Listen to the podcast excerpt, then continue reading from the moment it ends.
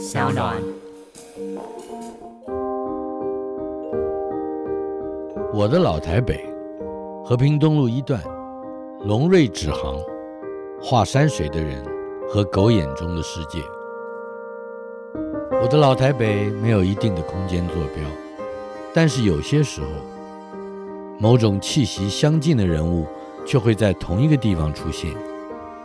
二零一一年，姚宏毅执导的纪录片《京城小子》上映，片中的主角也是传主的刘晓东来台参加首映活动，同时举行画展。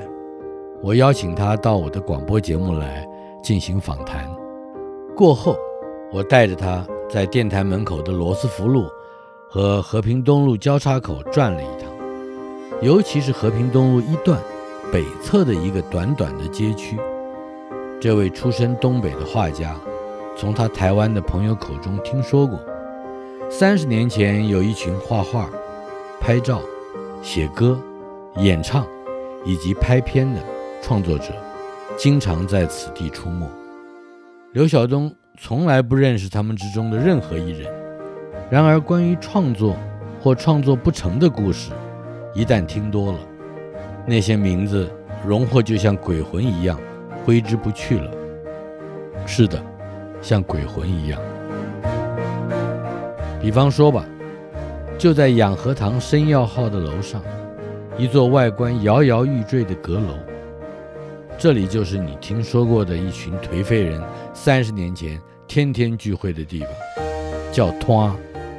我跟刘晓东说，刘晓东很难发出“拖”这个字的台语发音，但是我知道他已经尽力了。“拖”就是摊子的“摊”。从一九八零年代起算的三十年来，他们也尽力了。他们。我先前说过的某种气息相近的人物，那些个在夜空中缓慢低飞、经常跌倒的晦暗星辰，我记得随时会闪烁着拼酒精神，忽然现身而引起一阵嘶哑欢呼的，有叶清芳、潘晓霞、关晓蓉、陈明章、高重离、李安成，还有一次，居然是谭盾。回头细细一数，才不过是刘晓东好奇探看着他围楼外观的前六年，叶清芳就吐血死在不到一百公尺开外的鸭肉扁门口骑楼底下。也就在刘晓东的展览结束之后的四年，李安成则在斜对面不到五十公尺的龙瑞棉纸行门口跟我说：“我很快就要死了，但是还好，我还在画。”还在画。先告诉我李安成恐怕不行了的，是龙瑞纸行的老板梁金驼，我都喊他老梁。老梁每年让我在他贩售的春联纸上写一副以“龙瑞”两个字带头的春联，他从来没有张贴过，也不知道后来都把那些春联收拾到哪儿去了。然而。每当冬寒腊尽、岁尾年头的时节，我只要经过他店外骑楼，拉开门打个招呼的时候，他就会顺手抽出两张洒金红纸来，笑嘻嘻地问我：“今天有灵感吗？”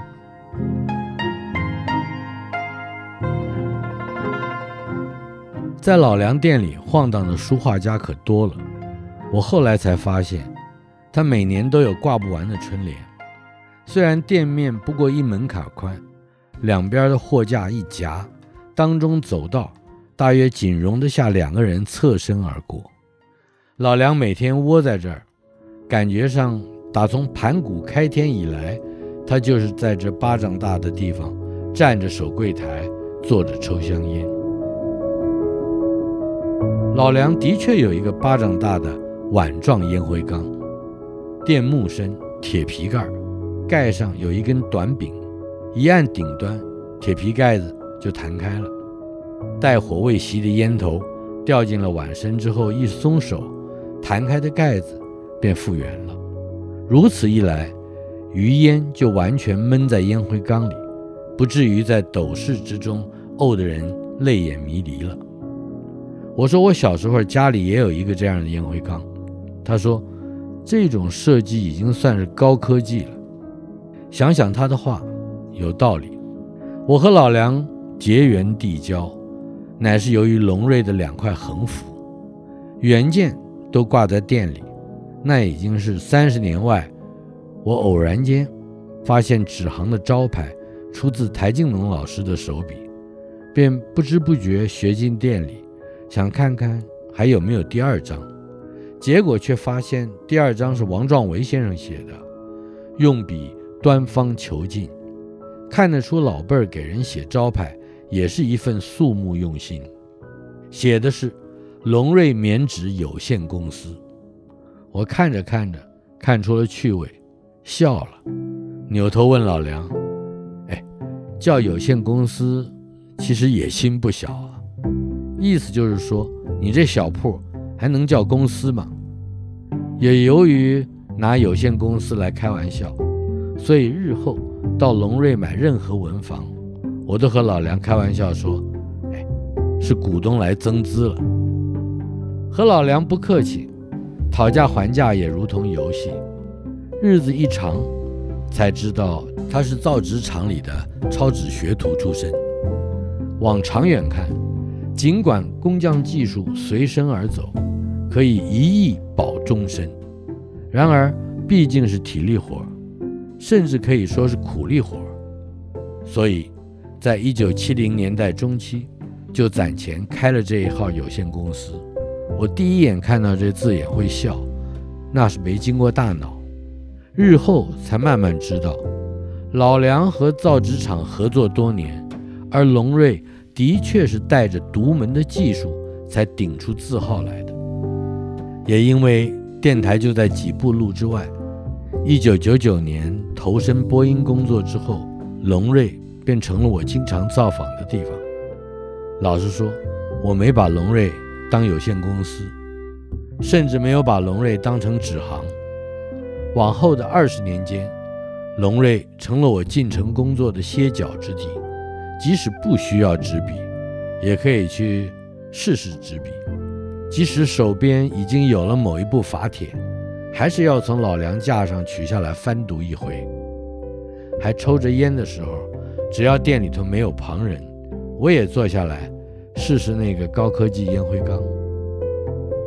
有一天，老梁跟我说：“李安成，你认得吗？”他说他认得你。我用大拇哥朝门外晃了两晃，怎么会不认得呢？当年一起混摊的朋友。门外指的就是对街，方位。偏北西北，养和堂生药号楼上。这摊并不是典故传闻，它一直都在。这是我的老台北，以某种象征性的意义来说，李安成的话，恰是我对上个世纪八零年代台北创意的印象。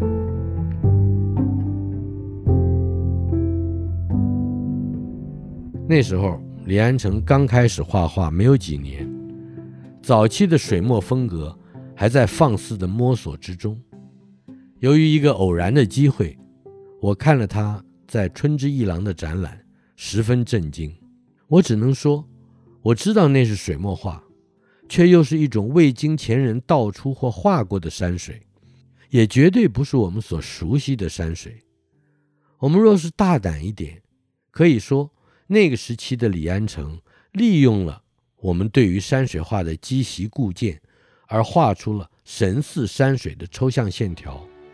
正因为我们以为那是山水，大量排刷或晕染的线条、色块就导引着我们进入了传统中国山水从来没有处理过的世界。有人说，那个世界正是李安成云林刺桐乡的水田。树林和溪流，可是，在他和那些奔放的水光墨色恰恰相反。李安成总是安静而退缩的。他和我究竟谈了些有关创造或者是艺术的什么，我大都不复记忆。事实上，他差不多就是一个聚集了大量因酒醉而失忆之人的老台北吧。来这儿的人多多少少有一个想要忘记自己人生的念头。买醉不难，记取不易。我们要是来不及下楼蹲在红砖道边呕吐的话，就吐在楼板上吧，没有关系的。反正明天都不记得自己今天有什么值得记取的事情。谁都有一点改变世界，但是又不知道世界在哪里的困惑。李安成和我在他的楼板上蹲着说这些话的时候，我仅仅记得我还说过一两句：“妈的，你居然比我还小两岁。”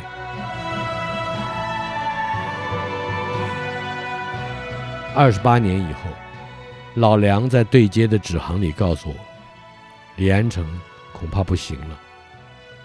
我和李安成最后一次见面，就是在龙瑞窄小的店里。实在放不下第三张椅子，我站着和他俩寒暄了一会儿，话题逐渐入港，居然说起了某些手工棉纸不为人知的特性。当下烟瘾随着聊性而大作，可是我又想到李安成应该是个病人，不好让他吸二手烟，便回身出门，站到骑楼底下点烟。不料李安成跟着追了出来。我一面跟他凑合着说话，一面可能是出于下意识的向较远处移动，他还是亦步亦趋地跟着，数说他多年来的景况。我去日本开展，你知道吧？我后来搬去淡水，你知道吧？诸如此类。最后终于避不开的来了，他说：“我病了，你知道吧？”老梁跟我说了一点，我说：“我很快就要死了。”李安成给我的坚决遗言是：但是还好，我还在画，还在画。坦白说，我对于艺术家视死如归而且坚持创作到最后一口气这种事，既没有抵抗力，也就没有热情。听多了，反而更想抒发一下自己原先对创作渴望的过饱之感。我淡淡的回答：身体最要紧，你的画画。我的写作这种事情，都是有的没的，但是我说的是台语，东西无为博诶，东西无为博诶，是我极少数说的比较溜的台语。说完，我朝西北西方的斜对面一指，和拖一样，那儿是和平东路一段北侧三十三号，只不过拖是四十五号，而我所指的地方，在几年以前。是一家鸭肉饼。我用烟头指着一个关店的鸭肉饼说：“叶清芳就死在那里。”叶清芳名字好熟。我再朝过去不远四十五号二楼的摊指了一下，以前也是混摊的，搞摄影的一个。说叶清芳是搞摄影的，只是方便李安成记忆，他也的确记得。那个长发过肩，经常扎一绺大马尾，随身背着照相机和一堆镜头的美少年，在还没有酗酒成瘾的时候，叶清芳是《中时晚报》《中国时报》以及香港发行的《中国时报周刊》等等新闻单位一向委之以重任的摄影记者。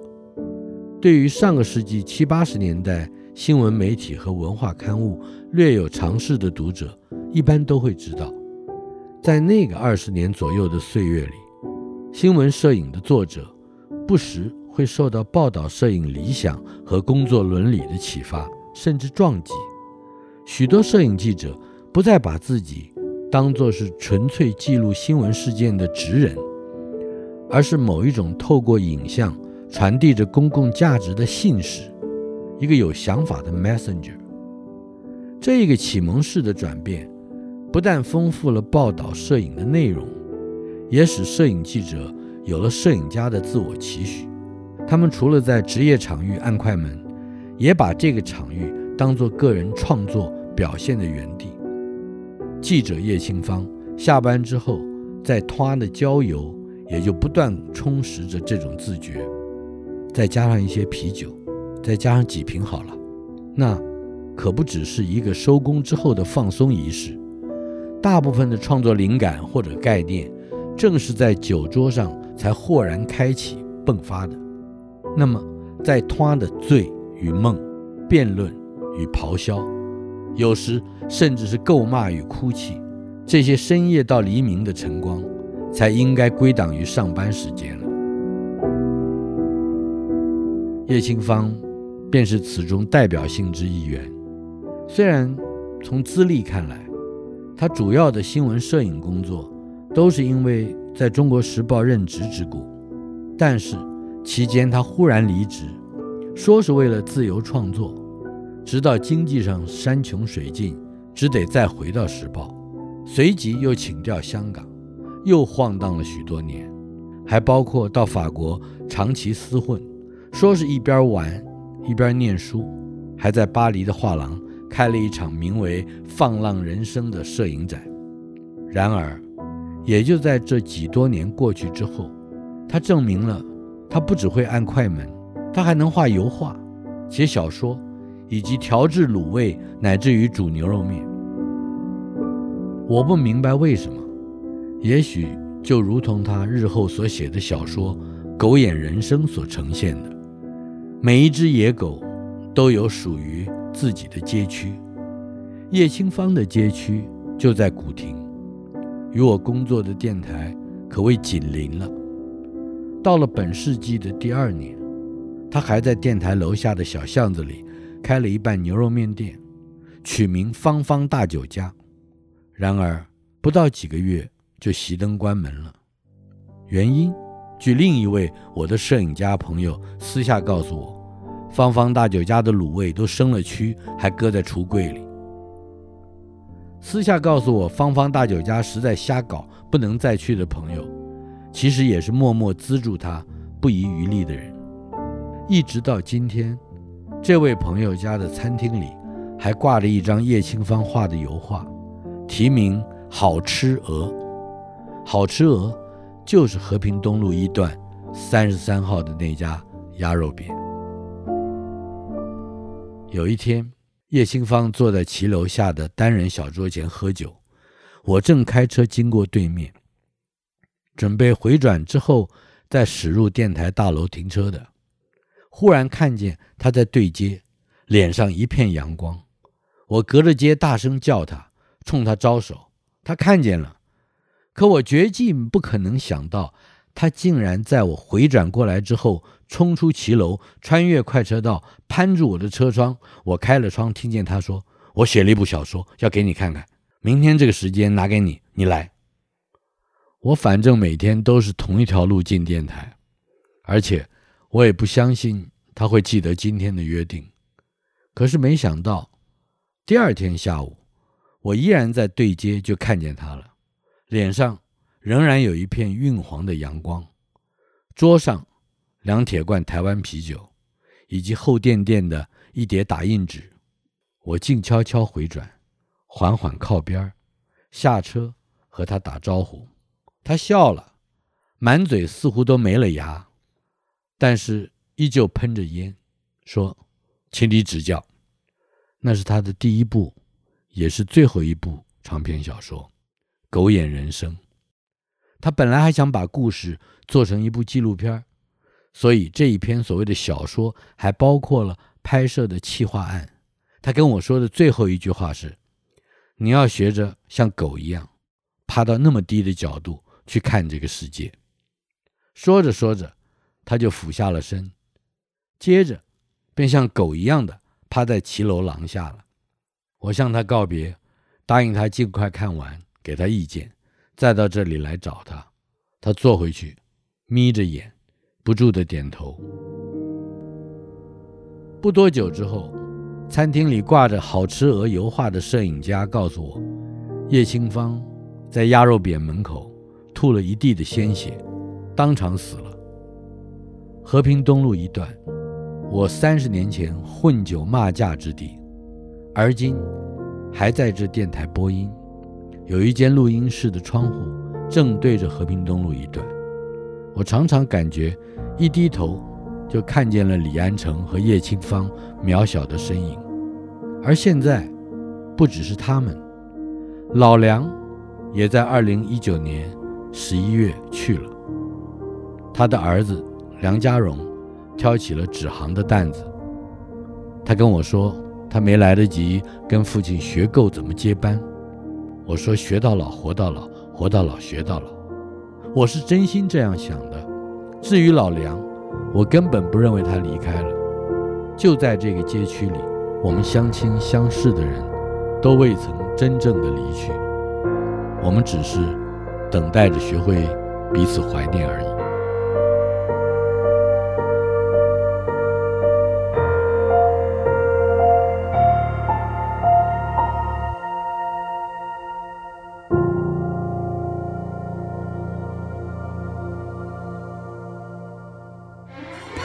你没想过的组合将联手扩大 Pocket 生态系。Pocket 龙头新创公司 Sound 与拥有智慧声控 AI 系统的中华电信携手，除了联手打造爱宝贝智慧音箱，创下台湾智慧音箱听 Pocket 服务的首例，更打算利用 AI 技术为创作者与听众带来更多元、更便利的 Pocket 服务。请密切锁定 Sound 的 Facebook 和 Instagram 及中华电信官网，最新的技术服务与产业资讯，统统告诉你。thank you